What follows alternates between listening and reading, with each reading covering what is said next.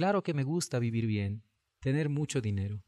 Lleno ese bolsillo y muchachitas lindas a mi alrededor que me quieran dar de verdad cariño y todo lo demás. Ay, yo no quiero tener disque amigos que aparentan todo hasta la sinceridad, aprovechándose de todo para siempre esperar. La puñalada. Ahora sí, Marilú. Envidioso, embustero, paquetero, échate para allá. Pero, ¿qué te pasa a ti conmigo? Ya estás fuerte, anda pa' que tu papá o anda pa' que tu mamá. Envidioso, embustero, paquetero, échate pa' allá. Y como anda, mira cómo anda, que parece un loco. Antes estaba flaco y ahora está más gordo, y es odioso. Y yo contigo, fuera pa' allá. Bienvenidos a Divago, muy buenos días, muy buenas tardes, muy buenas noches, muy buenas todas. Bienvenido sí, a este claro que sí. programa. Claro que todas son buenas. hermano. Bienvenido a este programa. Como decía Jordi ENP, ustedes lo conocen, no se hagan, no se hagan que no lo conocen. Este es el programa recomendado por 10 de 10 monjes sabrines para abrir los chakras y expandir la mente. Tú lo has, tú lo, tú lo, tú lo ves, o sea, él, este, este actor que sí sé a quién hace referencia, tiene, tiene además entonces un programa y cosas así. Tiene un canal de YouTube también, es youtuber. Ah, y, y- hasta te acuerdas de su frase, la memorizas, como los niños cuando, cuando memorizan los comerciales. Pues yo lo veo como youtuber, yo lo veo como youtuber nada más. Yo, yo lo conocí de hecho como youtuber, después conocí su otra faceta. ¿Me crees? Se nota cuando miento, ¿no? Ah, no, no se nota cuando mientes. Entonces estás eso. mintiendo, gracias por, gracias por darme Ah, la referencia. No, sí se nota, en mi dejito sí se nota. Ah. Muy buenos días, vago, levántate, levántate. Hoy es sábado por la mañana, ¡Levántate, culera! Ah, no, ¿cómo es? que para nosotros Eres está. una... Tú puedes contra el sueño. Levántate, vago, ya son las 8 de la mañana. Despierta. Bienvenido a tu programa sabatino, recomendado no por la iglesia adventista sabatina, sino recomendado por nosotros y por 360 que nos auspicia sin pagarnos, bueno, Y por nosotros. y por nosotros. Muy buenos días, espero que hayas amanecido bien y te encuentres bien en la parte del hemisferio que te encuentres y en la parte de la casa donde te encuentres, como dice José Boris. Exactamente, exactamente. Así que hoy tenemos un programa especial, como siempre. Todavía, todavía ya este es el penúltimo aletazo de nuestro, de nuestra, ah, de nuestra serie, de nuestra serie tan, tan cotizada. Los siete pecados capitales Así que, de Divago. así que nuestra, nuestro programa de ahora, un poco hubo un pequeño desfase ahí en las, en, en el orden de las, eh, de las, de los programas o de los episodios. Así que hemos decidido que hemos decidido que el último programa sería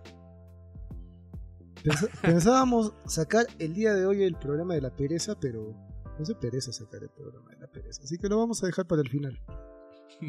Vamos a ver si nos da menos pereza la próxima semana. Sí, sí, exacto. Entonces ahora vamos a hablar de lo que te arde, de donde más te duele, de la envidia. El programa del día de hoy se llama La envidia de Exactamente. Y el tema del día de hoy era una canción acorde al programa del día de hoy. El tema se llama Envidioso del disco Ahora más que nunca de la Orquesta Adolescentes de hace poco nada más, el año 2001. Track número 3, compuesto por Porfi Baloa como todas las canciones de la Orquesta Adolescentes, a excepción de unas pocas. Aso. A, di- Exacto. a diferencia de las canciones de hoy en día que son como Frankensteins, ¿no? Tú sabes que ocurre un fenómeno curioso con Porfi Baloa. Porfi Baloa fue uno de los fundadores, e incluso atribuido a ser el fundador de la idea original del grupo Salserín en Venezuela. Ah, No estoy seguro que no sabías eso. para nada. ¿Qué es lo que pasó? Que por no ser muy bien asesorado y por chiquillo en ese tiempo, porque él siempre ha sido un músico, músico prodigio desde, desde chiquillo, y vamos a ver que este grupo lo comenzó, él incluso antes de llegar a sus 20 o en sus 20 en la flor de su juventud, Ujú. por no tener, digamos, el tino en ese tiempo de saber cómo era meterse con una productora y tal, perdió los derechos de la, de la orquesta Salserín. Puedes creer. Mm. Lo votaron. Ah, Todo y- por no saber hacer una jugada. Exactamente. ¿Y qué es lo que hizo? Como él ya estaba grandecito, perfecto, ahora ya había formado un grupo de niños cantantes en salsa, pero yo ya no soy niños, yo no soy niño, soy, soy joven. Y entonces voy a hacer un grupo un poco más maduro, que es lo que sigue después de la pubertad, la adolescencia. Entonces, que se llame Los Adolescentes. Mm, Y esa fue la idea. Y esa fue la idea. Y se asesoró mejor y inscribió todo a su nombre y cosas así. Aunque años después incluso tuvo el mismo pleito con un, con un productor. Ah, este mundo de la fama, Terrible, ¿no? ese mundo de la fama es un caso. y un es por caso. eso que es por eso es curioso que muchos de los nombres de, de los discos de la orquesta adolescente, de la orquesta adolescentes tienen tienen alusiones tienen alusiones a ello justamente. Por ejemplo, cabe precisar eh, el álbum anterior al que acabo de mencionar se llamaba La misma pluma. Y la misma pluma haciendo referencia justamente a ello, a que era el mismo compositor. Él era el mismo compositor. E incluso un Pasó. nombre, un nombre un poco más descarado es el que puso en el año 2009 a su disco, incluso la portada es muy sugerente, que se llamaba Sellos de mi ADN. Le estoy Ah, mostrando la portada a José Boris, si ustedes pueden buscarle en internet. Creo que es muy obvio lo que él quería demostrar. Sí, un- una, una persona ahí mostrando la partitura, muy serio, con lentes oscuros y mostrando una partitura vieja de fondo también, como si quisiera demostrar algo, como, Como- como si estuviera mostrando un documento. Exactamente, como si estuviera mostrando que él es el compositor de todo esto. Bueno, creo que le quedó, por los golpes que tuvo en la vida, le quedó muy claro que tenía que mostrarlo de todas las formas habidas y por haber. Él es Porfirio Aloa, por si acaso. Ah, ya. Bueno, Mm. un poco, un poco obvio, ¿no? Un poco obvio lo que, él- lo que quiere mostrar. Cuando Pero- tú dijiste eso, me llamó la atención cuando tú dijiste en la flor de su juventud, sus veintes. Y los que están en los 30, los que estamos en los 30, este, que estamos en la valla de la juventud. Seguimos en la flor. Yo, yo sigo en la flor de mi juventud, la verdad. Por eso es que tocan ese. Por eso es que ustedes denotan ese aire de inmadurez en así. Sigo en la flor de mi juventud. Ujú. Madurar, como decía una publicación de, de Facebook, madurar eso es para plantas. ¿Qué cosas van a comer o cosas así? Ya, pues entonces ya no hay que decir flor de la juventud, porque también eso sería de plantas. La envidia de Divago. ¿Envidias a un joven de 20 años? No, nunca me puse a pensar en eso. Creo que la juventud de otras personas no, lo, no la envidio. No. Me Puedo, puedo envidiar otras cosas, tal vez. Como dije en programas anteriores, en mi caso pasa algo curioso. Yo cuando era niño añoraba llegar a ser adulto. Y en cuanto he ido creciendo un poco más en la edad, créeme que añoro un poco, un poco más, añoro un poco más de edad. Porque le voy encontrando cada vez más gusto al sentido de, de ser cada vez más maduro o sentir que tu cerebro se está plantando mejor en tu cabeza. Y añoro, digamos. Has, tener- he- has hecho doble referencia a plantas, amigo. se está- Maduro y que tu cerebro está plantándose. voy a decir, se está asentando mejor en tu cabeza. Está echando raíces mejor en tu cabeza. Sigues también. Sigues con referencias, este, fito, fito, fitofol, no sé qué, con fito. Algo con fito. Bienvenidos a Divago, tu programa de botánica. Exacto, exacto. Botánica, botánica. Así que José Boris, no envidias a un muchacho de 20 años. No, creo que no, para nada. Eh, lo que sí, eh, no sé si es envidia, pero a veces añoro algunas cosas que, que de repente como cu- cuan- cuando uno es más joven tiene y, y uno se va dando cuenta. Se va dando cuenta poco a poco. Por ejemplo, la flexibilidad cerebral o la flexibilidad este, para aprender cosas mucho más rápido. eh, me doy cuenta, me doy cuenta que, mire, no, no es que no sé, este, existe una diferencia muy clara entre, entre un jovencito y un, un veinteañero y un treintañero, a un adolescente, por ejemplo, diferencias muy claras en cuanto a aprendizaje y a captar nuevas cosas, incluso a abrirte a posibilidades. O sea, en parte es bueno, eh, digamos, endurecer, añejarse en ese sentido en, la, en el cerebro, añejar la, la mente. Cliché clásico como el buen vino o como el ron. Entonces, eh, sí, mm, de, de alguna manera quisiera a veces tener esa frescura del, del cerebro adolescente.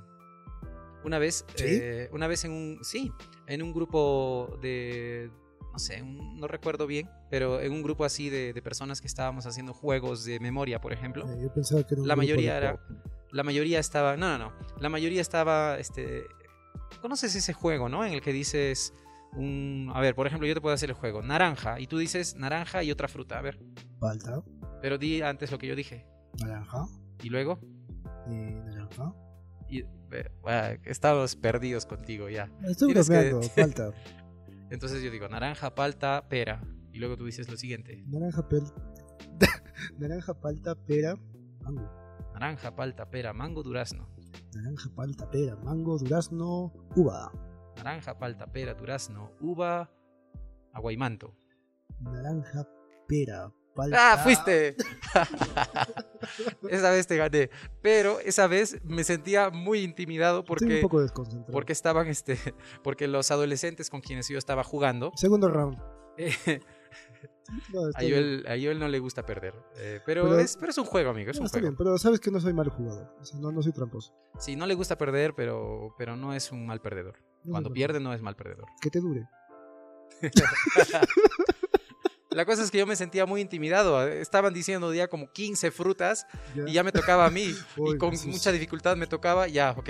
Pero después seguían avanzando rápidamente y estaba cada vez este, frunciendo mi, mi alma mientras se acercaba cada vez más el, el momento en que yo tenía que decir hecho- las 30, las 30 Frutas. eh, frutas que, que tocaban y, ah, bueno. Finalmente perdí como dos Has veces. hecho, has hecho un gesto así, has hecho un gesto con los dedos. como de los este, italianos cuando ajá, como dicen, de los italianos. o de los ¿Qué vas- argentinos. Y has dicho, y se, y se me estaba haciendo, yo pensé que estabas diciendo que se te estaba latiendo el ano o algo así. No, no.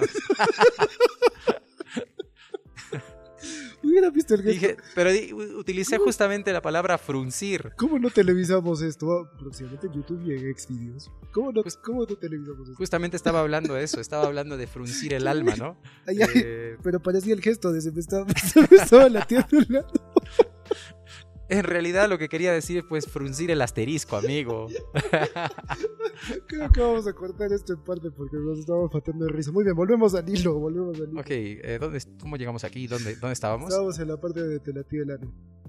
No, no, pero el, el asunto del envidiar. Ah, el asunto del envidiar. De la envidia. O sea, envidiabas que ellos puedan decir 30 nombres de frutas y tú te quedabas en las 15. No, no, no, no lo digo, pero me sorprendía y al mismo tiempo decía, ay, rayos, ¿cómo no? No sé si es que se vería envidia eso. En sí, es envidia. Sí puede ser, de repente de una manera muy, este, muy, muy, muy bas- Pero en parte- base, en pero parte- no En es, parte lo veo. Es, pero no digamos una que te hace infeliz, ¿no? es parte de entrenamiento de parte de ellos también. Yo creo que ellos han jugado eso muchas veces. No solo eso, sino que en la escuela estás acostumbrado a aprender todos los días nuevas cosas. Mm, Claro. En cambio, cuando ya eres adulto, bien aparentemente formado y todo, pienso que no estás acostumbrado a, a estar aprendiendo cada una cosa cada día. Le agarras el gusto a la calma, a pensar un poco más. Puede ser. En algunos casos, como en mi caso, sigo, mi boca sigue siendo una metralleta. Joel no necesita tener un poquito de algunos miligramos de alcohol en la sangre para, para tamizar las cosas que va a decir en Es verdad, es verdad. En, en ese, No, en es ese una punto, broma. por eso es que yo considero que el alcohol no me es necesario. O sea, porque, porque yo puedo decir todo lo que se me antoje sin necesidad de alcohol. Sí, digámoslo así, ¿no? Entonces, bueno, a ver, eh, estamos hablando de la envidia como si todo el mundo supiera lo que es y me- por qué se trata de un pecado capital. Me traes, me traes a la mente un punto ahora que hablaste de la edad. Antes, Ujú. antes de ir con el momento cultural al que vamos a llegar en un momento. ¿Me Momento recuerdas- cultural, pero a ver, a ver, la música hay que parar, a parar, ya muy bien. Ah, entramos al momento cultural. No, paremos la música cultural, ahora sí, vuelve. Sí. No, no me estaba dando cuenta que estaba sonando. Sí, sí. Así, así juegan los niños, ¿ah? Eh, en, la- en el próximo bloque, súbele un poco más el volumen, por favor. Ya. Muy bien, bueno. El detalle es este, mira. ¿Me recuerdas lo que. las reflexiones que hacía eh, Santiago el Dragón Cañizares? Aquel que le gusta de fútbol. Si es que necesariamente creo que tienes que tener cierto conocimiento de fútbol para hablar conmigo, qué desgracia. Hacer la tarea. El detalle es este. Santiago, el dragón Cañizares, mm, comentó alguna vez, o sea, comentó alguna vez sobre el partido benéfico, no, no partido benéfico, el partido por los 100 años de aniversario del Club Valencia de España, en el cual él no pensaba jugar, pese a que él fue uno de los mejores arqueros de la historia del, del equipo. ¿Cuál es el detalle? Que él se metió en un papel de animador, en un papel de un papel, un papel previo como para mover a la gente, un tanto así, ya que las cualidades que tiene él tiene un canal de YouTube buenísimo donde habla de fútbol, habla de su vida actual, lo recomiendo y hace reflexiones como una persona madura, madura exfutbolista muy interesantes que no simplemente sirven para futbolistas. Te sirven como, como persona. Muy interesante. Así como el chombo hace sus reflexiones sobre la música. A propósito que el tipo eh, pasó circunstancias muy positivas. Después de futbolista fue, fue corredor de automóviles. y perdió lamentablemente un hijo. No conozco las razones. Es un tipo del que se puede aprender bastante. Y él hacía estas reflexiones justamente de que eh, no quería jugar yo, porque yo, él justamente mencionaba ello, porque yo cuando compito, si voy a competir, me lo voy a tomar en serio. Y si me lo voy a tomar en serio y no voy a, dar, no voy a poder dar todo de mí, me sentiría mal. Pero ¿qué fue lo que pasó? Que la tribuna me lo pedía, la tribuna cantaba mi nombre y al final, bueno, eh, tuve que acceder y entré a jugar, que para mí fue un momento emocionante. Y fue un momento emocionante que toda la, que toda la tribuna lo, lo ovaciona cuando entra. Se ve que el, el, cariño de la gente. Y eso es lo que él mismo reflexiona. Él reflexiona esto. Tú ves el cariño que siente la gente a pesar de que han pasado 20 años de algo que has hecho. Y es, y es bárbaro. O sea, esas cosas son cosas que uno no las olvida y, las, y le llegan muy adentro. Se le ve incluso en la cancha que se, que, que se emociona, que está por llorar cuando escucha lo, lo, que, la gente, lo, que, la, lo que la gente le dice. Uh -huh. ¿Y qué fue lo que pasó? Y él dice pues que lo lógico era que no estaba entrenado, entré al arco después de mucho tiempo, hizo pues el ridículo, pues jugué los cinco minutos más intrascendentes de la carrera de un portero, dijo él. El punto es este, él, él dijo, y, y, vi, vi un poco yo de ese partido eh, posteriormente, lo vi. Le hacen un gol ridículo a él, incluso, bueno, se ve, pues, o sea, yo no, yo no lo veía y lo veo, bueno, definitivamente se nota que han pasado los años, o sea, porque esa pelota era para cortarla. Y se ve que se cae, se tropieza, llega mal y al final le hacen un gol ridículo. Pero ves, ves y dices, le han pasado los años. Y la reflexión que él hace en ese sentido es esta, justamente hablando de la edad. Eh, después le entrevistan justamente por ello y le dicen, sí, el detalle con las jugadas es que tu cabeza está volando a mil por hora. Tu cabeza está volando a... Tienes, tienes muchas jugadas en tu cabeza, tienes todo que hacer en tu cabeza. Pero ¿qué es lo que pasa? Que tu cuerpo ya no te responde a esa velocidad. Claro. Tú quieres reaccionar de una manera, tu cabeza te dice, haz esto, pero tu cuerpo ya no te responde como hace 20 años. Y uh -huh. es en parte, bueno, es en parte frustrante, pero eh, es así, es la vida. Es la vida. Claro. A veces hay personas que, digamos, al envejecer, me, me, estoy refiriendo a personas de más de 70, ya, ya bastante mayores, digamos, eh, llegan a deprimirse justamente por causa de, de, que quieren hacer las cosas como antes. Sí. Y, se, y se deprimen porque quieren seguir siendo jóvenes. Ese no es el tema de ahora, pero este, me, me, haces poner a, me haces poner a pensar en esto también.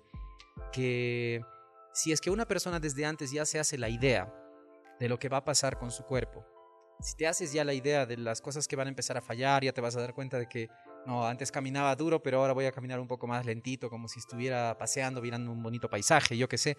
Uh -huh. Y sabes que va a pasar eso, entonces es menos duro la, la, es menos dura la pegada. Cuando lo aceptas, claro. Claro, lo aceptas. Pasa, pasa eso, mira. Cuando yo voy a jugar fútbol, cuando podía ir a jugar full con, con un grupo de amigos, había chiquillos de 20 años, de la edad de mi hermano menor o sea, chiquillos a los que fácilmente yo, yo hubiera cargado o cambiado sus pañales. Por otro lado, a, a nuestros queridos este, oyentes de 8 años, para nosotros, que somos unos ancianos en comparación, de repente ustedes se imaginan 30 Nivel y tantos. de divagación no, muy pues, alto. Este, 20 años no significa que eres viejo. Yo recuerdo que le decía a mi madre eso. Oye, hasta que sea viejo voy a hacer esto o tal cosa. ¿Cuántos años? 20 años, yo decía. Pero 20 años, eh, bueno, para un niño de 6, 7 años es pues un señor viejo ya. Sí. Pero bueno, tú estabas hablando de eso. Pasa eso, o sea, que ves, ves cómo corren esos muchachos, o sea, ves cómo cogen la pelota y te rebasan en velocidad y te sientes, te sientes dolido. Mm. O sea, y dices, yo a su edad corría más que él. Así. es lo qué desgracia. Ser, lo único que puede ser este. Ojalá tuviera, ojalá tuviera sus años nomás, ya, ya, ya estuviera a su lado, lo estuviera haciendo volar de una barrida. Ojalá dices, tuviera tu edad para sacarte la madre. Algo así, pero el, el, detalle es este, o sea, ellos lo hacen. El punto es este, que cuando yo iba a jugar, uh -huh. trataba de entrenarme yo, por así decirlo, de uh -huh. algún modo, trataba de entrenarme, trataba de cuidarme un poco más en la alimentación, uh -huh. trataba de, vamos a decir, mejorar mi estado físico para llegar al domingo y pese a que era algo amistoso, pues algo, algo, algo casero, o sea, jugar con los amigos, tratar de demostrar que estaba bien. Y con el tiempo, con la habitualidad, ya lograba correr un poco mejor. Si bien es cierto, no les ganaba en velocidad ni nada, pero al menos podía saber meter el cuerpo para que no, para, para que no me rebasen, o mejoraba algo mi velocidad. ¿Te das cuenta? Llega, llega a ese punto. Pero ellos lo hacen sin entrenar, ellos lo hacen sin, ese, sin esa preparación. Y eso genera, da ese toque de, de envidia. Yo recuerdo que algo similar me pasaba en cuando hubo un tiempo en que yo y un primo mío salíamos a correr en las mañanas de cuando en cuando, de vez en cuando. Salíamos a correr y hacer ejercicios. Él, eh, digamos que bastante más joven que yo, pero no demasiado tampoco, pero sí era bastante más joven que yo. Eh, yo estaba en los veintitantos y, él estaba eh, y él estaba por los, si no me equivoco, recién para llegar a los 20 todavía. Entonces, recuerdo que hacíamos el, ejercicio y... Pero, este, ¿cómo decir? Ya, no sé, eso, eso podría sonar como pretencioso, pero de alguna manera me desenvolvía bastante bien con él. De tal manera que a veces, o sea, le ganaba en algún, en algún momento de velocidad o en algún momento de, de- de trabajo. No, Aparte que siempre fui flaco, ¿ya? Pero el asunto es que eh, me daba cuenta y, y él decía, oh, así, ¿no?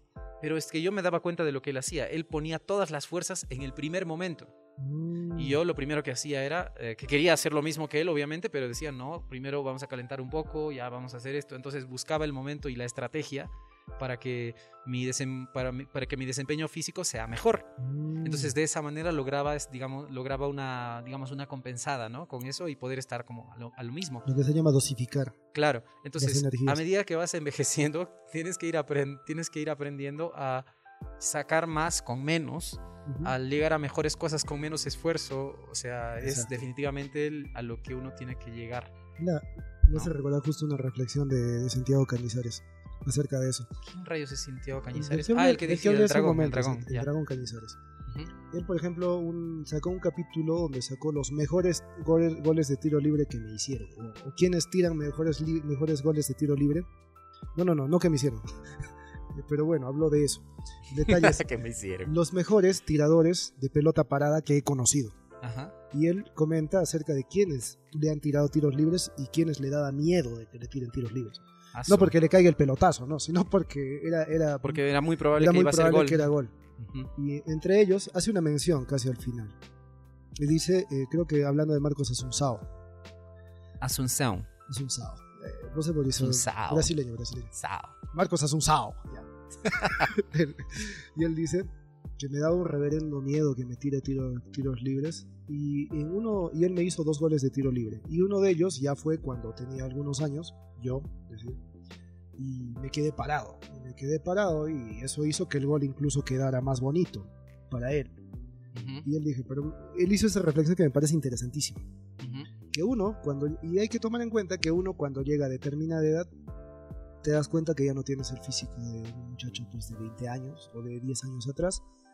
Y que algunas pelotas, algunos balones que quedan muy lejos, definitivamente sabes que no los vas a alcanzar, entonces ya para qué lanzarse, ya para qué, ya para qué, Claro, no ya para qué estirarse. o sea, te expones tú a lesionarte, te expones a tener una mala caída y ocasionarte una lesión. Sí, O eso sea, puede ya- pasar. Ya, ya es consciente ya. Exactamente. y él hacía una reflexión interesante que es aplicable también a la vida, en este sentido. Es decir, cuando llegas a cierta edad te das cuenta que ya es innecesario hacerlo. Prefiero que el gol quede más bonito, o sea, prefiero que yo quede en ridículo antes de lesionarme. Ujú. Y Me, es haces, me haces acordar que algunos ancianos sabios en la vida me han dicho, ¿sí? O he escuchado también de ellos, a veces de manera de primera mano y a veces, y a veces también de terceras, ¿ok? Que decían, una vez que llegas a viejo, o alguna vez a una persona así, a un, a un venerable este anciano que, que entrevisté, em, que, que recuerdo con mucho cariño, a pesar de que lo conocí hace muy poco, o sea, perdón, lo conocí muy poco tiempo, era el presidente, bueno, fue presidente de la Asociación Peruana de Esperanto, No. eh, vivía en Arequipa, y yo le, yo le dije, porque era una persona muy lúcida, genial él para, para hablar. A propósito, ¿lo dijiste en esperanto o en español? Eh, en español hablábamos en ese momento. Sí. Sí. La cosa es que le dije, ¿cómo, cuál, es, ¿cuál es tu secreto? O sea, ¿cuál, o, bueno, le hablaba, ¿cuál es su secreto para, para, para haber llegado a esta, a esta edad? Y él me dijo, mira, para poder llegar a esta edad así como estoy, porque yo me siento bastante bien también, es, en primer lugar, no le, tengo, no le guardes rencor a nadie.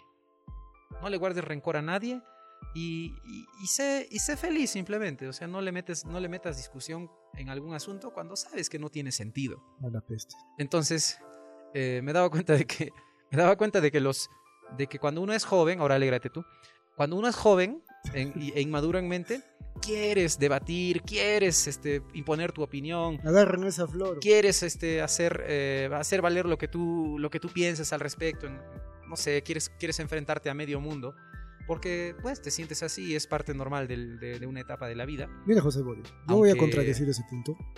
¿sí? Continúa. Ah, ya. Y la cosa es esta, ¿no? O no sea, estoy de acuerdo. Bien. La cosa es que el, eh, este, este hombre me decía eso, ¿no? Y, y me ponía a pensar, es, en cierto sentido, llegas a cansarte de estar en, ese, en esos momentos de tensión emocional por, no sé, porque alguien escucha y sepa que tú tienes la razón.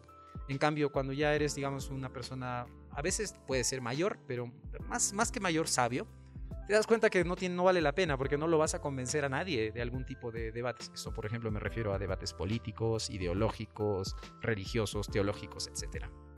Pero, o o sea, imagínate, esos gastos emocionales de energía hacen que una persona también eh, le salgan canas verdes y se, y se, y se envejezca más rápido. Exacto, tienes, tienes mucha razón. O sea, ¿por qué nosotros vamos a criticar a los seguidores, por ejemplo, de Pedro Castillo, que dudo que supieran quién era Pedro Castillo el año pasado, y a los seguidores de Keiko Sofía, que se escudan diciendo, bueno, votemos por el mal menor? Es complicado, sí, es complicado. No ¿Por qué vamos a- no criticarlos? va- ¿Por no qué vamos criticarlos? a- no vas a... O sea, puedes tú de repente estar en desacuerdo, eso no está mal. Exacto. El asunto es que si tú quieres agarrarlos y confrontarlos, Eso. no, no, por favor. Vas a envilecerte por las puras. Claro, es echarle perlas a los chanchos, ¿no? Exactamente. Porque no, y, y me refiero a ambos, a ambos, a ambos, porque nadie, nadie, me parece que es un poco insulso defender ciegamente a uno o a otro. Lo que pasa en realidad es que yo lo que veo ahora en este asunto político, más que defender ciegamente a uno o a otro, muchos en realidad lo que hacen es tenerle miedo irracional al, al contrario. ¿no? Eso es Ujú. más lo que veo. Unos tienen más miedo irracional al contrario y el, y el otro bando tiene más miedo irracional a mi bando ya también.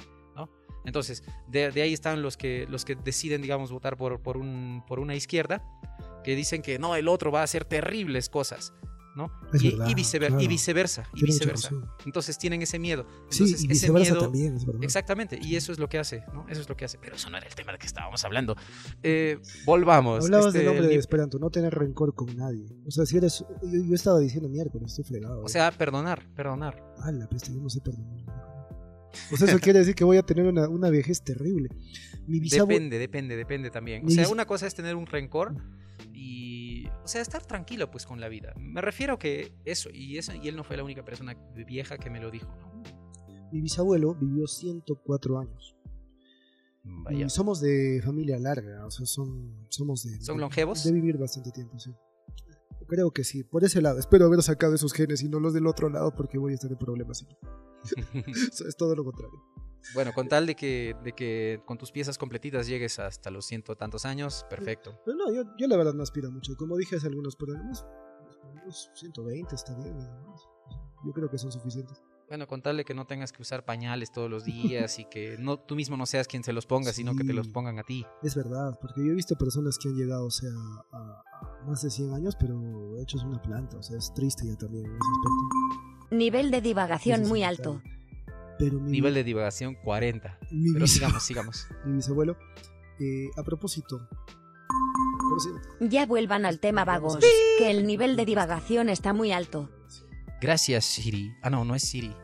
Es la. Bueno, hay, que, hay que decirle Cirila, Cirila. Cirila. Gracias, Cirila. Ok. Para no tener problemas con, con Android. Ya, ok.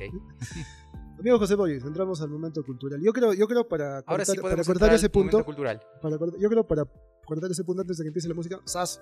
corte la música. Yo creo que yo creo que para llegar a ese punto, o sea, es necesario. Mm, La madurez hace que pienses un poco más antes de hablar. Eso quiere decir que soy un sujeto muy inmaduro y no sé cuánto tiempo más lo seguiré siendo. Momento cultural. Música maestra. Parte de la cultura es mover las caderas. Ok, suficiente. Recién Suficiente, suficiente. No, hay mucha cultura ya para que muevas la cultura. Muy bien, entonces, eh, como, te iba, como te iba diciendo. Estábamos hablando de la envidia y hay algunos puntos, queridos hermanos, que ustedes deberéis saber para, para no incurrir en este pecado de Ese la tipo- envidia. ese, es tipo, ese es tipo sacerdote católico, ¿no? No sé, solo español, simplemente. Ah, ya, yo pensé que lo estaba. Tipo, ¿Cómo sería tipo pastor evangélico? Sería, depende de qué denominación. A ver, por ejemplo, uno así de los brasileños, ¿no? Este, eh, con lo que quiero decir es que, es que la envidia, la envidia te hace mal, hermano, hermano, hermana. Eh. Dios tiene un plan y así. Tipo pastor adventista. A ver. Porque, querido hermano, tienes que recordar que la envidia no lleva tu espíritu hacia nuestro Señor. Así, haciendo esas pausas así incómodas, así, para, para que la gente se escuche así. Ahora por eso, debemos de recordar, hermanos, que cada vez que nosotros sentimos envidia de nuestro prójimo, estamos dañando el templo del Espíritu Santo que tenemos dentro. Alabados. Ah, no, eso es. No, no, del- no, eso es evangélico. Sí, eso es evangélico. No, después de eso viene lo bueno. Por eso es que, hermanos, ahora que estoy utilizando este tono de voz, y ustedes se encuentran reflexivos, mientras nuestra hermana, no sé, dime un nombre de, de- de chica que tenga nombre de israelita. Em, mm, Betsabé. Miriam, Ma- María, Miriam. Betsabé. Nuestra hermana Betsabé va a cantar el himno, va a cantar el tema para esta mañana, mientras recogemos las ofrendas. Mientras recoge las ofrendas por primera vez. y bueno, y recoge las ofrendas como unas seis veces a nivel del día y, y de eso se trata. Aso. Bueno, bueno. Continuando con nuestro nivel de divagación. Saludos a mis hermanos adventistas que están escuchando este programa en el día sábado del Señor y están pecando. Mira, para definir la envidia, eh, existe una definición así bastante, bastante, digamos, em, religiosa, ¿sí? Eh, no sé si es Tomás de Aquino o, Agustín, el que decía que es la tristeza por el bien de otro, ¿sí? Si te sientes triste por el hecho de que ves a otro que está mejor que tú, en algún sentido. Incluso, son, incluso si mal no recuerdo lo que leí también, se refiere a algo tangible o también intangible. Claro, ajá. Exacto. puede Puede ser- ser, puede ser incluso por su forma de ser, por, por sus pensamientos, por su inteligencia, yo qué sé. Me recuerdas a lo que cuando yo era chiquillo, tenía mis 10 años, yo recuerdo el hijo de un hermano, mm, el hijo de su hijo que tenía pues unos 5 años o cosas así.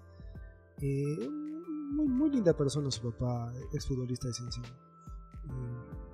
¿Qué es lo que le decía su hijito a su papá? Papá, yo quiero ser como Joel, yo quiero ser gracioso como Joel, decía eso. Y bueno, esa era una parte de envidia, pero de envidia, de envidia sana. Yo creo que ahora definitivamente él no me envidia.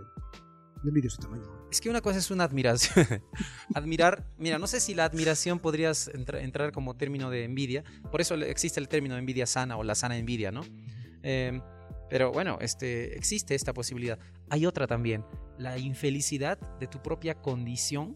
Por ejemplo, te das, te- estás inconforme contigo mismo y eres infeliz por eso, sea por tu edad, sea porque no, no tienes unas expectativas de vida que tú querías o alguna cosa, pero estás muy mal por eso. Incluso en ese sentido, ese tipo de infelicidad también es considerado como que no, no bueno, pecado, yo qué sé, para, en cierto sentido, en la reflexión cristiana. Como por ejemplo, digamos que yo puedo ver a José Boris y digo, qué delgado se ve.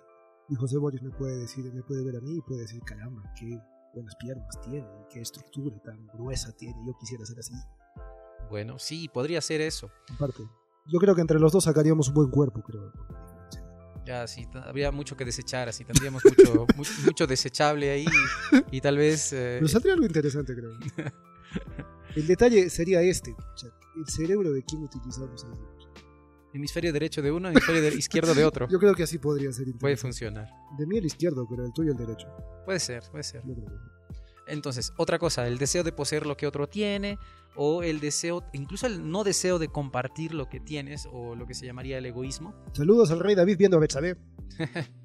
Sí, entonces, em, hay, hay otras, hay varias maneras en que este, digamos, este pecado capital, se llaman capitales no porque sean muy graves, sino el asunto es que esto- estos son capitales porque, porque te, digamos que son como de los que se puede derivar todos los, otras, los otros males, ¿no? Sí, también es curioso. Y en esta parte quisiera también. Qué irónico, mira, mandar saludos. Saludos al rey saludos a Saúl, lo que comentábamos antes. Saludos al rey Saúl que siente envidia de David. Claro, claro. Así que sí, Qué, qué envidiosos eran en ese tiempo, ¿te das cuenta? sí, sí, eh, en partes, luego, luego te, co- te comentaré algo eh, al, al respecto. Fuera del programa y en secreto. Ya. ¿Alguna vez te has alegrado porque a alguien le vaya mal en algo? Sí, muchas veces. Bueno, a todos nos ha pasado. El alegrarse por el, por el, por el mal ajeno Sí, me he sentido feliz, por ejemplo. o sentirse aliviado, mira, te sen- se- sentirse mejor, sentirse aliviado, sentirte contento, porque de alguna manera esta persona que, que tú no estabas de acuerdo con lo que hacía Ajá. o con lo que decía Sí. o que lo envidiabas, este, le salió mal. Sí, me ha dado Por- mucha risa. Por ejemplo, cuando a tu ex le sale, no sé, le sale mal su relación, No, no tanto. No, eso sí sería muy malo. Yo espero que les vaya bien a todos mis ex. ni creas que hay, algún, hay gente, hay gente, hay gente. El detalle es Muchos este. de nuestros oyentes, ya. El detalle es este, por ejemplo. Yo por quién, yo por quién sentía justamente lo que me estabas diciendo, sentía por, lo sentía por Verónica Mendoza. Decía ¿Tenías envidia de ella? no, no, ah, o sea, no. yo decía, tenías- Ah, bueno, sí, es envidia, de acuerdo. Técnicamente es envidia. Eh, pero, es- pero estabas contento de que, de que le Es una- saliera mal algo. es una envidia a la inversa, creo. O sea, porque yo decía, pobrecita, le ha ido tan mal. O sea, Ah, básicamente el Perú, el Perú le ha demostrado que en realidad lo que el de lo eh, contra lo que Cuando- estamos en contra no es contra tu ideología, sino contra ti misma. sí, oye, Por eso escogimos al a este al del sombrero, al que no sabe lo que es monopolio. Ay, ay. Bueno. Y, Eso será es y él- y es probable que él sea nuestro presidente. Oye, ¿y sabes una cosa? Eh, continuando nada más con el asunto, perdón que, perdón que, con- que continúe con, es- con lo que estaba hablando hace un momento. Si vas a votar por Pedro Castillo, no escuches este programa. Sí, eh, Hemos perdido el 50% de nuestra audiencia. sí, no, no saben ni quién es Pedro Castillo, algunos, muchos de nuestros oyentes. En Perú no nos oyen muchos. Ah, Tal vez un 30% de nuestros, de nuestros oyentes. Algo así. Digamos 30 personas de 100 de nuestros oyentes. Sería bueno. Y si estás en México, envidia al presidente que tienen en realidad. Aunque le hacen mucha hora, pero está mejor que cualquiera de nuestros dos candidatos. Ese AMLO parece en inglés el Lamao, ¿no? parece igualito, ¿no? Este, la, ¿Cómo es? No me acuerdo el que significa que me mato de la risa, ¿no? Ese es- eso es. Oye, ¿es tu culpa o es el culpa del 360? Estamos divagando bastante. Pero lo que te quería comentar era esto. También, ya que nos hemos metido un poco con la religión, la iglesia, querido, her- querido hermano, querida hermana, también usted puede, puede envidiar a las personas y a veces institucionalmente se envidia. Por ejemplo, hay un hermano o un ex hermano que salió por alguna razón, yo que sé, se casó con alguien que no es de la religión, entonces no estaba de acuerdo con, contigo o, con, las, con las cosas que, con las expectativas de tu iglesia. Entonces toda la gente, ¿qué es lo que, qué es lo que se predica o que se dice desde adentro para, para infundir el miedo, no? Salió la persona, inventan incluso historias, ¿no? Salió la persona y les fue, le fue mal. ¿Y cuál es la razón por la que le fue mal? Inmediatamente lo atribuyen a por el hecho de que se ha salido de nuestros, del camino del Señor o se ha ido de la iglesia. Y cuando uno, digamos, sale, es lo más gracioso. Cuando uno sale, digamos, tiene un momento, no sé, de, de, de libertad de conciencia prácticamente, ya, ya se ha librado de la religión y de pronto se enteran de que está en problemas, ¿qué sentimiento de alivio en tu corazón puede haber? Porque sabes que, bueno, tú estás bien y el otro está mal, porque realmente tú tenías razón y el otro es un pecador que, que Dios tenga misericordia de él. Es verdad, hermano. En José cambio, es verdad, hermano Joel. Y además, eh, otra cosa que también puede pasar es esto, que si le va bien, si tiene mucho dinero, tiene mucha fama, o es que le está yendo todo bien, ah, no, es que, es que en realidad, es que, es que en realidad este, eso no es el la verdadera prosperidad, eso no es lo que realmente Dios quiere. Al final, al final, este, de eh, al final esas personas ricas o estas personas son muy tristes y muy vacías en su corazón. Ah, Y a propósito, cuando tú lo hablas, parte de este, de este pecado de la envidia es cuando tú cuentas mentiras o, o hablas mal sobre la persona a la que envidias. Cuando no puedes creer que una persona puede ser, puede ser feliz sin tu religión o sin creer exactamente como tú crees, que puede ser feliz y que puede llegar, si, que- si, es, que, si es que tú crees todavía en esto, ¿no? Pero sí que puede llegar a, a Dios este, sin el camino que tú estás tomando. eh, no puedes creerlo, ¿verdad? No puedes creerlo, pero es que eso es envidia también. Decimos amén, hermano José Boris. Eh, y a man y a woman. Me hiciste recordar a un pastor de, de mi iglesia, del cual hablé algo, hace algunos capítulos. De él sí no dije, no dije su, su nombre, no lo voy a decir. Porque él sí es tan desgraciado como para denunciarme. ok. Y a pesar de que soy abogado, eso no me garantiza que, eso no me garantiza ganarle. Ujú. Saludos, bastardo. El detalle es este. Discúlpame por decirlo así. No, no, no sé, no sé si sea bastardo, pero se comporta como tal. Eh, Pobres bastardos, en realidad. ¿Podemos editar esa parte si la editamos? no? Ah, no lo sé, no sé. Hay, que- hay que ponerle un viva a esa, a esa parte. Ok, sí, sí, el- la parte de basvito. ok, Todo, todo, todo, todo. Ya, vamos a, vamos a, vamos a ponerle un viva a todo este párrafo. vamos a ponerle este, Se me letras. escapa, le- se me en- en vamos a escribirlo esto en bastardillas. Vamos a- Bueno, Bueno, no sé si se están riendo con nosotros o están, o están riéndose de nosotros. ¿no? ok, pero continúa. ¿Qué, qué es lo que pasa con este personaje? ¿Que era alguna vez hablando de amén y todas esas cosas? Mira cómo es. Estamos nosotros abocando lo que es envidia y lo primero que se nos viene a la cabeza son pastores. ¿Por qué? Porque somos unos envidiosos, tenemos envidia de su, de su bienestar, del dinero que ganan por ocho conferencias. Creo que sí, mira. Y no sé, este, somos unos envidiosos malditos. Ganan bien, ah, lo ganan bien. Tanto en tu lado como en mi lado. ganan. Yo he visto que ganan muy bien. Detalle, por ejemplo, alguna vez él mencionaba esto. Eh, yo alguna vez, y él decía esto, yo y eso lo decía en el sermón, ¿ah? figúrate. Ujú. Y él, lo voy a recordar cómo él hablaba. Yo recuerdo que una vez, hablaba así el tipo. Yo recuerdo que una vez caminaba con mi esposa por Brasil, cuando hicimos un viaje a ver la misión allá. Y recuerdo que vimos un auto grande, hermoso, enorme. Yo le dije a mi esposa, ah, yo quisiera tener un auto así. ¿Cuánto quisiera tener un auto así? Y mi esposa me dijo, esos autos no son para los que los quieren, esos autos son para los que lo pueden. Y gracias a Dios, en serio lo dijo, que te lo juro que lo dijo. Dios. Y gracias a Dios, tengo un auto ahora. Tengo un auto ahora, no es feo, no es más grande, no es como aquel. Pero es un buen auto. Y eso se lo tengo que agradecer a Dios. A las palabras de mi esposa.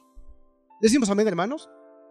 Amén, amén, a los hermanos. A la gente, ¿hay que decir amén amén, sí, bueno, yo- no tengo auto. ¿no? ¿Qué tal presunción? Y, y el, Utilizar a Dios para presumir. el detalle es este, el detalle es que, que él lo haga, que él tenga el auto que quiere, eh, siempre en cuando sea una empresa la que tenga, siempre en cuando este, lo gane como profesional en el sentido de brindar sus servicios y cosas así. Pero decir que tengo un auto grande por el diezmo que ustedes están poniendo, no te pases, pues. no te pa- es como un funcionario público que diga, yo tengo este auto grande, lo tengo por mi esfuerzo, lo tengo por mi trabajo y en realidad lo tienes por el dinero del Estado. O sea, Mm, Tienes, claro. que, tienes que saber de dónde viene el dinero, pues, y tienes que saber a quién agradecerle. Y era justamente el tipo que decía, en lugar de la gente, en lugar de poner diezmos, y lo decía, en esa, lo decía de esa manera, en Ujú. lugar de poner diezmos acá, se van y están haciendo millonario al, al vendedor de helados de la esquina, que lo, conozco, que lo conozco yo, y tú también lo conoces, el señor Víctor Cruz, el heladero del colegio. Ujú. Que Me- ¿En serio mencionaba el lo heladero? mencionó, lo mencionó. En lugar de ayudar, o sea, estaba diciendo básicamente, en lugar de ayudarle económicamente a este, a este pobre hombre, denme a mí, carajo. denme a mí, carajo. Eso, eso. Vamos a, su- Eso, eso es lo que faltaba. Ya vamos, ya ese también tiene que Ya. tener VIP. El detalle es este. El señor Víctor Cruz, tú lo conoces, el casero de helados del colegio, el moreno delgado. Ya. Sí lo conoces. El detalle es este, el señor Víctor Cruz lo conozco yo desde hace muchos años. Es una persona muy honesta, es una persona que siempre los días sábados, o siempre todos los días decía esto. ¿Cómo, cómo está casero? Y siempre su respuesta era esta. Muy bien, con la bendición de Dios siempre me va bien. Siempre decía eso. O sea, creo que aprendía más con esa frase de él que todo lo que sermoneaba el otro hombre por el otro lado. Con la bendición de Dios siempre me está yendo bien. Y él decía, Pero ¿qué siempre todos los días, siempre todos los días acabo mi carreta. Y con el dinero que él eh, y con el dinero que él ganaba, su hija es profesional, tiene otro negocio pequeño aparte, es zapatero por las tardes. Muy buen sujeto. Aprendo Mm. más del he aprendido más del señor Víctor Cruz que de ese pastor, la verdad. Por supuesto. Ahora, por otro lado, amigo, eh, quizás cambiándole el color a, a lo que estábamos hablando. Estoy mostrando envidia hacia los vehículos de los pastores. quizás, quizás cambiando de color, amigo, te voy a, te voy- para consolarnos un poco, vamos a encontrar el lado bueno del- de la envidia, ¿ya? Ya que, ah, digamos, a nivel evolutivo, a nivel este, un poco más frío, ¿ok? Eh, digamos que una de las maneras en que, en que esta envidia, entre comillas, vamos a ponerla así, se manifiesta es en, es en el no ser conformista Mm, en el deseo de superarte, porque esto te permite saber un poco mejor tu propia situación y saber a dónde quieres llegar y luchar por eso. Ahora, si es que vas a tener escrúpulos o no escrúpulos para, digamos, dañar o, o hacer otro, eso es otro asunto, ¿no? mm. Pero el, el hecho de luchar, el hecho de, de decir, no quiero estar donde estoy, sino quiero ser diferente y mejorar, Mm. en ese caso, digamos que ese mismo sentimiento que es parecido a un sentimiento de envidia también, eh, porque, es un, porque es un sentimiento que no te hace ser feliz y como no eres feliz, no estás conforme y no estás cómodo y como no estás cómodo, vas a tener que hacer algo al respecto, ¿no? Entonces, en ese sentido, eh, ese tipo de envidia sana hacia un yo superado de ti mismo puede ser bueno. Mm, ¿no? Puede ser encaminado hacia lo positivo. Claro. ¿Me recuerdas un par de ejemplos? Gianlu- Gianluigi Buffon recuerda que él vio por primera vez, cuando él era niño, el. Mundial de España 82. Y en el Mundial de España 82 vio al portero de Camerún, a Tomás Nocono. Y él dijo, yo vi a Tomás Nocono en el arco y cuando lo vi atajando ese Mundial, que él lo vio de niño, dije, yo quiero ser portero. Mm, ¿Te das vaya. cuenta? O sea, Ujú. va a ese sentido. Y si hablamos de calidades, o sea, Gianluigi Buffon, a mi criterio y al criterio de muchos, creo que super- fue mejor superlativamente que Tomás Nocono, que incluso a que le envidiaba. Ujú. El mismo fenómeno le pasó a Zinedine Zidane, que sí estoy seguro que lo conoces. Claro, el del cabezazo. Fue conocido e inmortalizado por eso, pero en realidad Eso yo fue solo bueno. lo recuerdo que lo pones. No, no, no, lo recuerdo también desde antes, sí. Muy bien. Fue Zinedine bueno, fue Zidane, bueno. Ujú, él recuerda que, si bien es cierto, a él siempre le gustaba el, el fútbol, ujú. Que... eh, La gente eh, siempre eh, se acuerda de la gente, se acuerda de los demás por los deslices que ha tenido, ¿no? sí, Por ejemplo, eh, Zinedine Zidane, este Julio Guzmán. Sí, bárbaro. Jamás he visto a nadie que haya tratado tan mal su, su problema como Julio Guzmán, qué caótico. El detalle, Ay, mira, ay, pasaba, ok, ya. pasaba con Zinedine Zidane, que él contó que cuando Enzo Francescoli fue a jugar al equipo de su ciudad, al. Marsella, si no me equivoco, Marsella, puede que me esté equivocando. Dice que le gustaba tanto el juego de, de Enzo Francescoli que él dice que lo imitaba cuando él era chiquillo. Zinedine Zidane, o sea, iba al estadio para verlo y después en la semana trataba de imitar las jugadas que él hacía. Y es verdad, si uno analiza el juego de Francescoli y el juego de Zidane, te das cuenta que Zidane es un Francescoli mejorado. Ah, mira. Y de hecho, o sea, fue, lo admiró tanto que incluso a su primer hijo lo llamó Enzo, Mm, por Enzo Francescoli. Vaya, Y es vaya. curioso, y ahí tenemos otro caso de alguien que haya tenido una, una envidia, digamos, sana del hecho de decir, ¿cómo, ¿cómo no puedo hacer lo mismo? Ujú. Y- Y y mira, lo llegó a y, podemos hacer incluso la envidia sana, la podemos... eh, estaba pensando si es que podría ser igual a admiración, También. pero no es igual que la admiración, porque la admiración es una cosa un poco más de idealismo. O sea, tú lo, tú lo, tú lo admiras, pero ahí lo tienes. Pero, con- pero cuando tienes una envidia sana, ¿ya? Lo admiras, no deseas su mal para nada, pero no solamente lo admiras, sino quieres llegar a donde él está. Entonces buscas y te esfuerzas y, y- y lo haces. Y ¿no? analizando un poco o más, analizando un poco más, digamos, ese, ese tipo de envidia llegaría a ser una envidia negativa. Cuando ves que no puedes, te frustras y ya también empiezas a, a- hablar mal o a decir en realidad no es tan bueno, en realidad no puede hacerlo, en realidad eh, le veo tales y cuales defectos. Me pasó, Claro, una, me pasó una vez. El andar hablando mal del otro ahí solamente por, por ya por la por sentirse mal. Pasó una vez una anécdota. En aquel tiempo, así, ay, aquel ay, tiempo lejano en el que era abogado. ¿Recuerdas cuando era abogado? Ujú. Ese tiempo. Uy. El detalle era este, que había una audiencia oral en los juzgados civiles.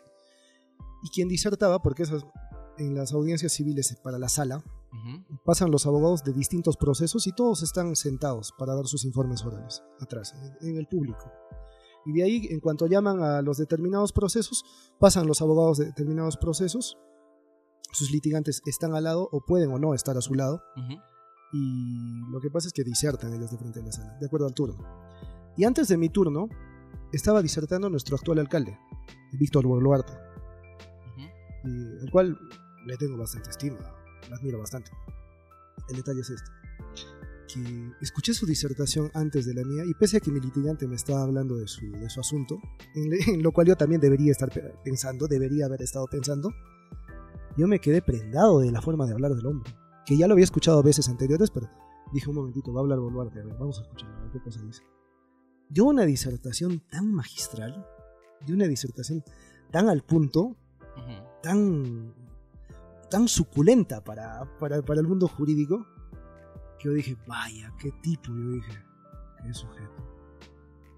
Yo le dije a mi litigante que me dice, doctor, disculpe, y esta cosa, y lo que vamos a hacer en este asunto. Sí, sí, escúchalo un momentito, escúchalo un momentito nomás. Hazme caso. así. Y yo estaba más prendado de, de él que de mi propio asunto. Y, y yo, lo vi, yo lo vi de esa manera y dije, caramba, yo puedo hacerlo, yo puedo hacerlo mejor. Voy a hacerlo mejor. O sea, dije mentalmente eso, voy a hacerlo mejor, voy a hacerlo, puedo hacerlo mejor. Y incluso yo, yo decía, ojalá se quede para que me escuche. Yo decía que me toca después a mi asunto. ¿sí? Ojalá se quede, ojalá se quede, así yo decía. Y lo hice bien. Recuerdo que fue una de las mejores disertaciones que hice porque yo pensaba que él estaba atrás. Porque querías que querías que querías quería que me hacer viera. algo bueno también. No sé si es que él lo haya visto, creo que no lo vio. Creo que no lo vio. Pero era como quien dice, está uno de, digamos, un hombre que admiras. Quiero que me vea, quiero que me Por vea. esa, en- por esa envidia sana, en cierto sentido, has hecho mejor algo. Hice una de las mejores disertaciones orales que hice en la, en Mm, la vaya. sala, en la sala civil. Una de las que mejor recuerdo. Porque dije, me voy a esforzar y me esforcé ese mismo rato. Claro. ese mismo rato dije, no, voy a sacar más de mí, voy a sacar más de mí. No con eso tampoco quiero decir que el mundo jurídico es, es algo que me guste, en realidad es algo de lo que no me arrepiento de haber dejado. El detalle es este, que lo hice, lo hice también que cuando salí me sentí emocionado, me sentí feliz, así. Ujú. Bien, doctor, bien, me dijo, me, me dijo, muy bien, ha quedado claro todo, bueno, sí. Está bien, está bien, está bien, sí, ha sido cuestión de poner, Interesante. de poner los, los puntos sobre las sillas en el proceso y creo que va a salir bien, esperemos que salga bien, ¿eh? Que bien. Sí, eso suele pasar. Y depende entonces de las... O sea, eso evolutivamente eh, es como la competencia de unos y otros. Y eso me hace pensar también, ¿no? Si estás entre personas que sobresalen de alguna manera, en cierto sentido, para no, para no desencajar, vas a esforzarte para estar algo así a ese nivel, en cierto sentido. Vas, vas a querer superarte a ti mismo en ese sentido. Es algo, es algo curioso, es algo tal vez bonito que, que uno pueda llegar a, a hacer algo así. El detalle es que si no, mira, si no hubiera personas que fueran superiores a uno en determinado punto, que siempre las hay, Ujú.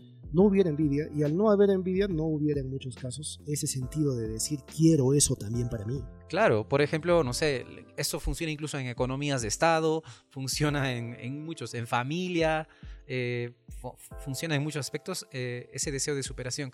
Pero tiene que ir tal vez con un toque de, no sé, o sea, mm, con un equilibrio.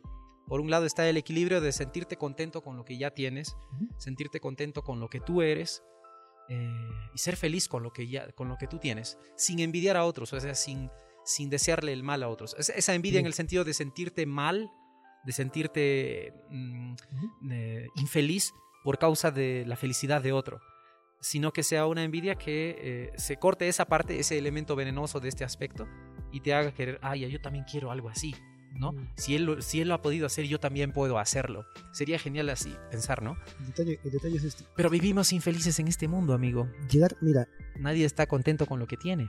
para que esa envidia no sea negativa, en ahí entran a tallar los principios que hayas formado en tu vida, los principios que se hayan forjado en ti.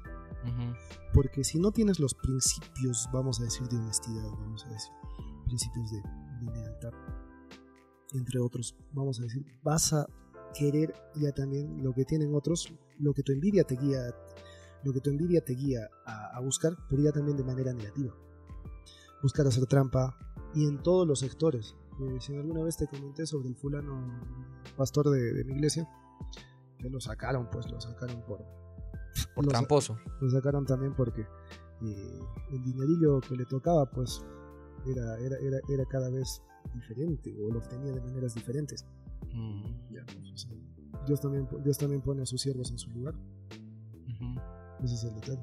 Hablando de la personalidad de Dios, eh, es curioso. A veces, en, a veces en la Biblia mencionas a un, menciona a un Dios celoso, por ejemplo, eh, hasta envidioso. porque, porque cuando, digamos, uno quiere, uno quiere estar en, en otro asunto, este, pues no, pues se venga, ¿no? Vengativo. Pero por otro lado, me gusta un texto donde habla que Dios también es bienaventurado. Y cuando dices bienaventurado significa feliz.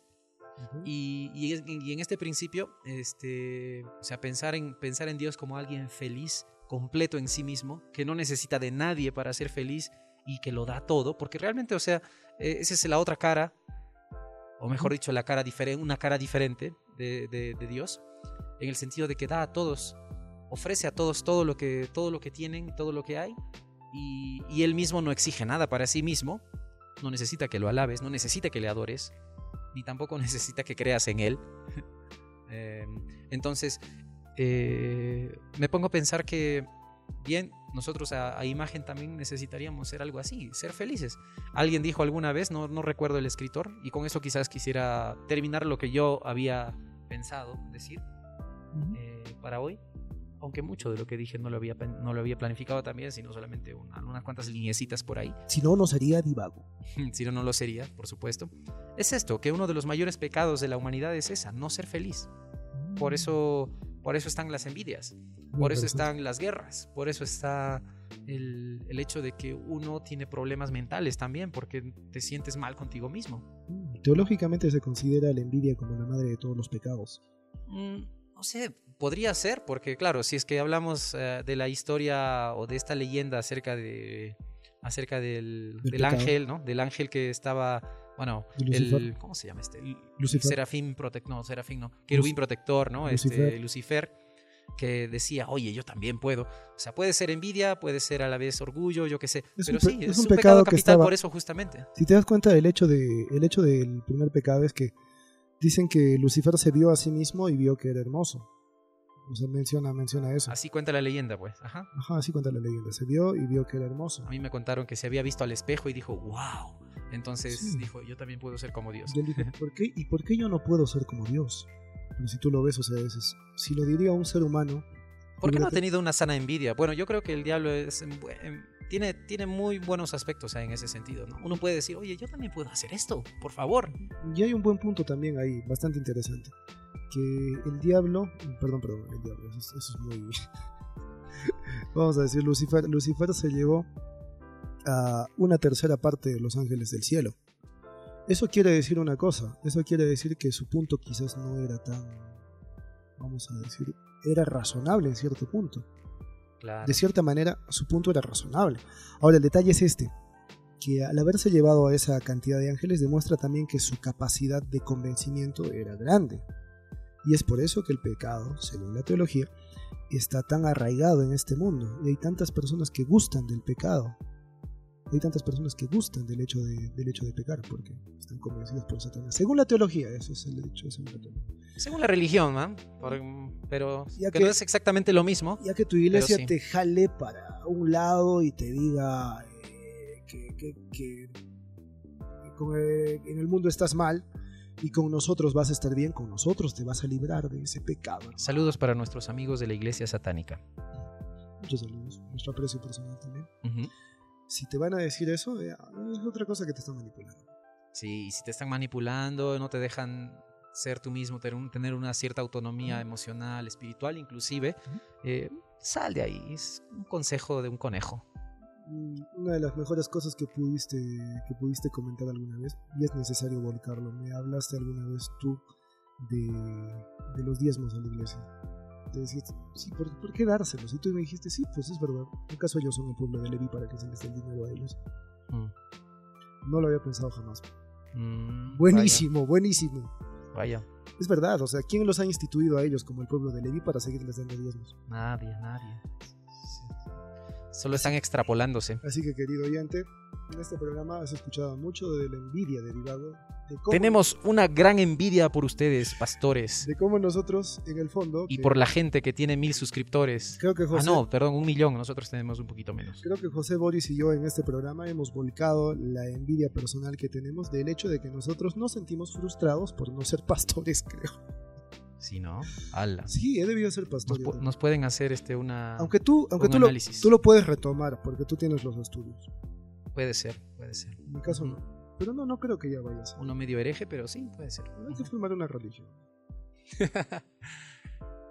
Ok, queridos amigos, Mira, muchas gracias por sí este... se puede, mira, si Jim Jones lo hizo. o sea, Oye, no, pero esa es otra cosa, ¿no? Esa es otra si cosa. Charles Manson lo hizo. No sería, no sería buen vendedor en todo caso. o sea, si es que, mira, Si David Koresh lo hizo. si, si fundar una religión sería como, si como hacer si tu Martin- empresa, como si- hacer tu empresa de, de mercadeo, de redes y algo así, este, no sería bueno porque siempre no soy bueno vendiendo, ¿ya? Entonces siempre hablaría mal de mi propia fe. Yo soy bueno para eso, pero tendría que ser muy hipócrita para hacer eso. No, no, no hay que, ya, ya, ya- ya no estoy ya para... para Este producto cambiará tu vida, te lo aseguro, porque ha cambiado la mía y te la tomas. La verdad, no, pero cambiará la tuya. La verdad no, pero cambiará la tuya. bueno, queridos amigos, muchas gracias por el tiempo, gracias por envidiar con nosotros. Esperemos que estén ardiendo en envidia este, del vecino, de la vecina, de la persona más joven ahí, del novio de tu ex, eh, de la novia de tu ex, yo qué sé, pero eh, trata, de, trata de verlo un poquito más... eh, poquito más con humor. Yo no, ¿no? Me, yo no he mencionado ni a un solo novio de ningún ex Mm. Pero tú lo has mencionado como tres veces. José Boris, ¿sientes algún tipo de envidia por los novios de tus ex enamorados? Uy, no lo sé, ah, no lo sé. No, yo creo que no. Simplemente lo digo por ahí porque se repite, ¿no? Porque se supone que eso es algo que, que está por ahí. ¿Los has conocido? No, no. Ah, una vez, ah, sí, ya. De, de una relación antigua que Se tuve. puso ya. picante. De, un- de una relación antigua. Dios, pero tenemos que terminar. No, no, no, esto le interesa a la gente. Esto le interesa No, no, a no. Continúa. Ya. eh, no, es que no es tampoco algo interesante. Yo te La aseguro. cosa es que sí sentí como que, ¿por qué es.? ¿Por qué me ha dejado, no? Y, y fue, fue muy rápido, este, en este caso, esta, en esta relación, que prácticamente a un par de semanas de haber terminado, este, ya estaba con otra persona. Y es más, oyente, ya y es más, ya estaba, ya estaba ahí un calentado porque ya con esta persona veía que en cierto sentido había cierta, a decir, había cierta química con, con, la, con, mi enamorada, ¿no? Entonces, Es cornamento Bueno. segura, cornamento Sí, segura. terrible, terrible. Eso tampoco es, eso tampoco es justificación, amigo, para que, para ser una persona tóxica que, que digamos que le impides a que esa persona hable. Mira, el árbol de la ciencia del bien y del mal estaba ahí. Mm. Si Dios no hubiera, si, si, si Dios este, le hubiera dado al hombre que, es, que, que no tenga libre albedrío en cierto sentido, lo hubiera sacado simplemente, ¿no? Y nos hubiéramos librado de, de los problemas. Pero Dios lo quiso así. Ahora que mencionas a- acerca de árboles, sobre la experiencia que acabas de comentar, no sé por qué sentido que te han empezado a crecer unos árboles en, las sienes. Lo que pasa es que estamos en una penumbra en este momento, nos hemos olvidado, ya, ya está cayendo la tarde, nos ustedes está... mismos se dan cuenta, pues si aparece con otro a las dos semanas, eh, cuerno seguro, pues, cuerno Ah, seguro. no, ya, ya- ya estaba calentando mientras estaba contigo. Tu mensaje al- a la humanidad, querido amigo Joel. Querido oyente, sé que nos envidias.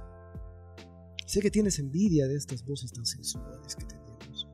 Ah. Sé que manejas envidia hacia muchas otras cosas. Y si esa envidia te es positiva, y si quieres sacar un programa, si quieres sacar un programa, ya sea de podcast, ya sea de YouTube, o quieres cantar como nosotros, que en realidad no es tan difícil, hazlo y deja de envidiarnos. Que nosotros te apoyamos, que nosotros te ayudamos. Y si haces algo mejor que nosotros, créeme que nosotros, nosotros te odiaremos, la verdad, maldito no seas un Pero si este programa te ha ayudado a replantear tu vida, eh, te ha ayudado a ser una mejor persona, Debo de dejar de maldecir. te han dado ganas de compartirlo ahí en el, en el WhatsApp, de, en el WhatsApp de, de- de tu tía religiosa, eh, de la familia. Eh, si ha pasado todo ello, por favor no nos avises, no queremos enterarnos. Pero sí, nos alegraría que lo compartieras, por supuesto. Yo lo comparto en mi Facebook los sábados cuando los hermanos de mi ex iglesia lo están. Están en culto. Aquí siempre Joel, este, siendo Joel para, para darles ahí a, a los hermanitos. Está bien, amigo. Entonces, muchas gracias por todo. Que tengan buenas tardes, buenas noches, buenos días, buenas madrugadas, Y donde si quiera que estén. si sientes que este programa te ha dado envidia, no nos interesa. Te queremos. Gracias. Chao, chao.